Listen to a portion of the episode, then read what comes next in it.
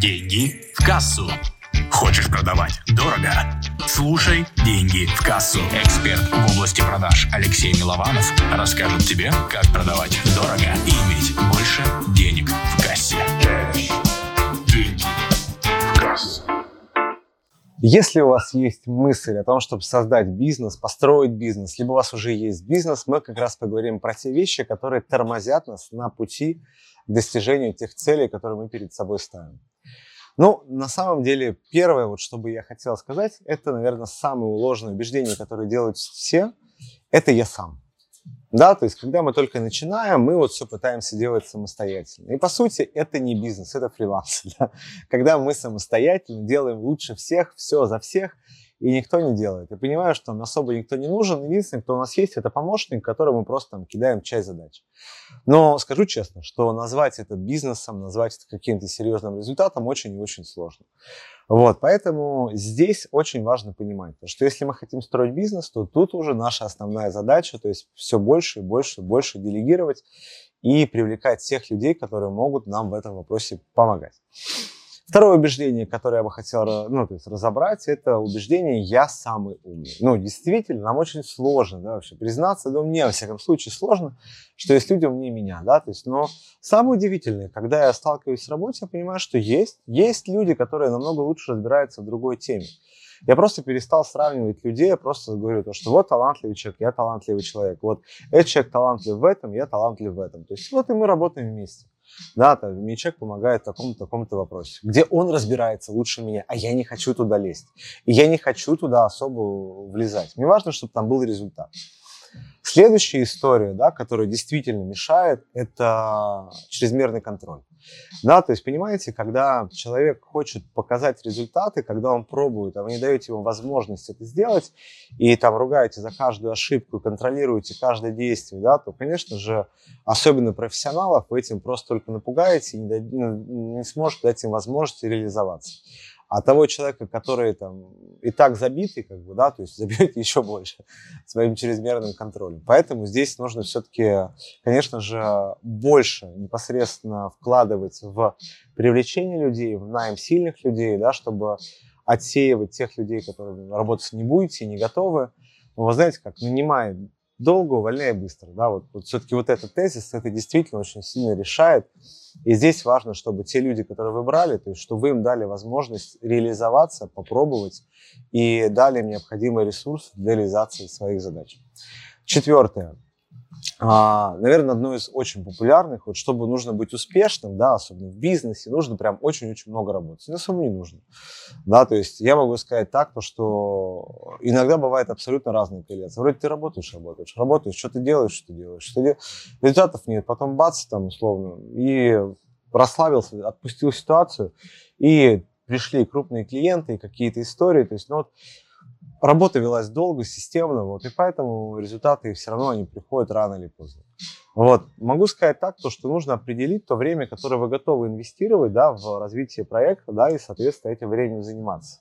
Это, наверное, оптимальное, что может быть. Да, то есть, если кроме бизнеса нет ничего, то, наверное, это уже жизнь, а не бизнес, да, то есть, и ничего правильного, правильного в этом нет. А, следующее убеждение, которое точно может быть ложным, почему-то мы часто, когда берем сотрудника, мы уверены, то, что с его приходом все вопросы будут закрыты. Да? То есть открою секрет, то, что вы собственник, и сотрудник не знает, что вы хотите, да, то есть он может догадываться, понимать, там, да, там на первой встрече вроде вы там устаканились, но все равно нужно срабатываться. И нужно четко доносить свои цели до человека, да, определять, то есть, что вы от него хотите в результате его работы, что будет являться хорошим результатом работы, то есть как будет оцениваться работа, как будет э, оцениваться дополнительная мотивационная часть, чтобы человек понимал, то, что вот если я сделал вот это, то я получаю непосредственно там ту фактическую часть, за которую там я пришел работать. То есть вот условно вот эти функции за этим мне платят деньги. Если я даю какие-то результаты проекту человеку, я получаю за это такой-то бонус. Я перевыполняю какие-то планы своей деятельности, я получаю такие-то тоже результаты. Непонятно то, что мы объясняем человеку, что мы хотим, потому что человек сам не знает. Он может только догадываться а за нас он думать не вправе и не может. Он может нас спросить, но у него всех хватит сил чтобы задать собственнику бизнеса, да, уточняющие вопросы и услышать какое-то пренебрежение, да, там в голосе. Вот, поэтому здесь очень важно открыто говорить с людьми, что вам важно, что вы хотите, делиться с этим. И здесь, конечно же, это является одной из ключевых. А, что еще, наверное, тоже важно, вот это убеждение, вот как раз тоже сотрудники сами должны себе придумать задачи. Тоже вот, ну, не, не должны. Да, вот, вот по факту не должны. То есть если у вас нет в системно внедренного процесса, где люди сами докидывают, придумывают себе идеи, улучшают свое направление, то не будет. Да, вот, то есть, например, что я сейчас стал делать там, на своих планерках? Да, у человека есть отчетность, каждого планер, по планерке докладывает своей тематики, и теперь мы просто регулярно внедряем там три гипотезы, что можно сделать, чтобы улучшить это направление. Просто вот как системный процесс. Понятно, что это немного там в рамках недели, но в рамках месяца это уже достаточно, в рамках года это уже много. И что-то из этого обязательно будет стрелять, что-то из этого будет ну, то есть использовано для того, чтобы попробовать, протестировать, и, возможно, это действительно стрельнет. И потом человеку за эту идею, гипотезу можно смело сказать спасибо. Что еще? А, убеждение точно, которое является ложным. Если вы взяли управляющего, то теперь вы теперь можете ничего не делать. Открою секрет. Как обычно мы думаем? Мы придумаем, что придет другой человек, который абсолютно не заинтересован в нашем проекте, у которого собственные цели, это кэш, это деньги, и он почему-то должен построить на бизнес и стабильный источник дохода, прям вот постоянный, причем который постоянно растет, просто там за фактическую часть ну, какой-то небольшой процент.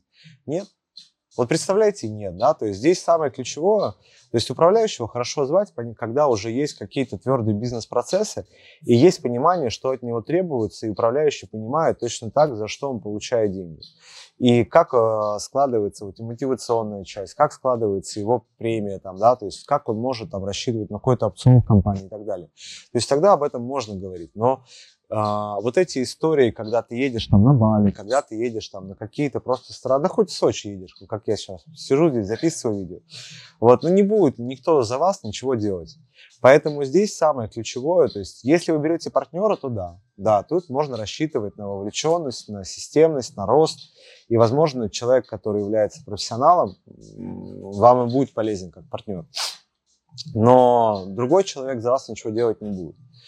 Вот следующее вот убеждение, они на самом деле, то есть э, две грани одной стороны. То есть первая сторона – это то, что можно забирать все бабло из бизнеса. Нельзя. Нужно системно планировать, то есть какую сумму вы готовы забирать, а какую сумму вы готовы реинвестировать в бизнес, его улучшение, в тестирование гипотез, в фонд обучения, ну и различные фонды. Не буду сейчас погружаться в там, структуру, схему, это уже лишнее, и тем более это не ко мне, больше к Высоцкому. Но э, основная суть друг, по-другому, да, то, что если мы забираем все, то как только будет какая-то жопа, то на этом можно поставить крест. Ну, бизнесу, конечно же, потому что, понимаете, вот пошел кризис там пандемии, пошла там условно там еще внешняя там экономическая ситуация после определенных там действий, то сразу, то есть кто-то может сразу потерять. Кто остается на рынке? У кого есть запас? Это точно так же, как финансовая подушка которые есть э, у человека. Когда мы понимаем, что у нас есть фонды, которые мы можем использовать для команды, для развития, для обучения и системного роста проекта. Ну и следующее, ну, заблуждение, ошибка, то, что нельзя забирать деньги из бизнеса. Понимаете, если вы все время будете хранить, хранить, хранить, хранить, хранить, хранить, и просто доживете до пенсии, то когда вы их получите, они вам особо уже нужны не будут. Конечно, там можно будет путешествовать, но это уже не будет. Те путешествия, как в 30 лет, 35, там, 40 лет, они будут совсем другого характера, поэтому забирать нужно для реализации своих целей, чтобы понимали, что бизнес все-таки в первую очередь сделан под реализацию тех целей, которые у вас есть. Поэтому я вам предлагаю убрать эти заблуждения из своей жизни и поделиться, на самом деле, какие, с какими заблуждениями вообще сталкивались вы.